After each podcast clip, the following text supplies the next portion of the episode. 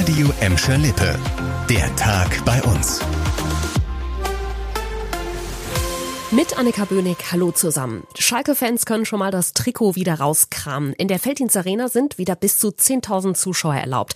Nach einigem Hin und Her haben sich die Chefs der Staatskanzleien heute auf bundesweit einheitliche Regeln geeinigt, wenn es um die Zuschauerkapazitäten in der Omikron-Welle geht. Demnach sollen Fußballstadien wieder mit bis zu 10.000 Fans gefüllt werden dürfen, Konzerthallen mit bis zu 4.000 Zuschauern.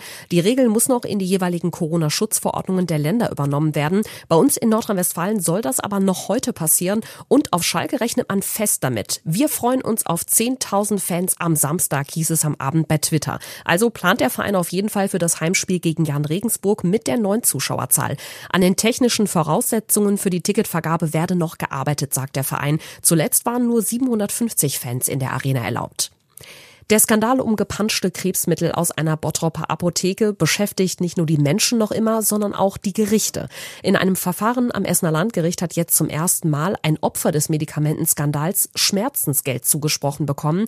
10.000 Euro soll die Klägerin bekommen, hat uns heute ein Gerichtssprecher gesagt. Für ihren mittlerweile verstorbenen Ehemann hatte sie 25.000 Euro gefordert. Er hatte die gepanschten Krebsmittel als Sterbebegleitung von dem Bottropper Apotheker bekommen.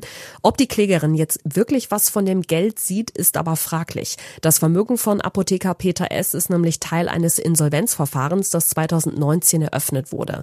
Der Bottropper sitzt ja gerade eine Haftstrafe von zwölf Jahren ab. In mehr als 14.000 Fällen hatte er lebenswichtige Medikamente für Krebspatienten gepanscht. Ein anderer spannender Prozess ist heute am Landgericht Essen gestartet. Nach einer brutalen Schlägerei zwischen zwei Familienclans steht ein junger Gladbecker vor Gericht. Dem 25-Jährigen wird gefährliche Körperverletzung vorgeworfen. Laut Anklage passiert bei einer Schlägerei zwischen zwei verfeindeten Familien im Mai 2020 in Essen. Da soll der junge Mann einem Opfer erst mit voller Wucht in die Beine gesprungen sein, dann soll er auch noch nachgetreten haben.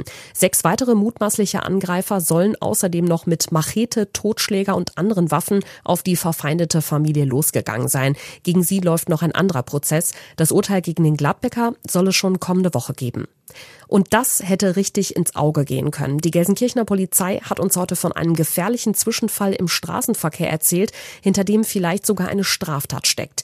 Gestern Morgen ist ein Autofahrer auf der Kurt-Schumacher Straße in Richtung Buhr gefahren, als er plötzlich in Höhe der Haltestelle Arena einen lauten Knall hörte und daraufhin feststellte, dass die Frontscheibe seines Wagens stark beschädigt war.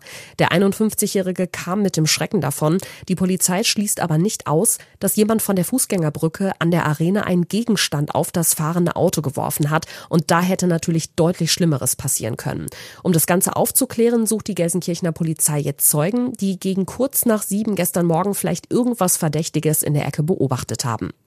Das war der Tag bei uns im Radio und als Podcast. Aktuelle Nachrichten aus Gladbeck, Bottrop und Gelsenkirchen findet ihr jederzeit auf radio und in unserer App.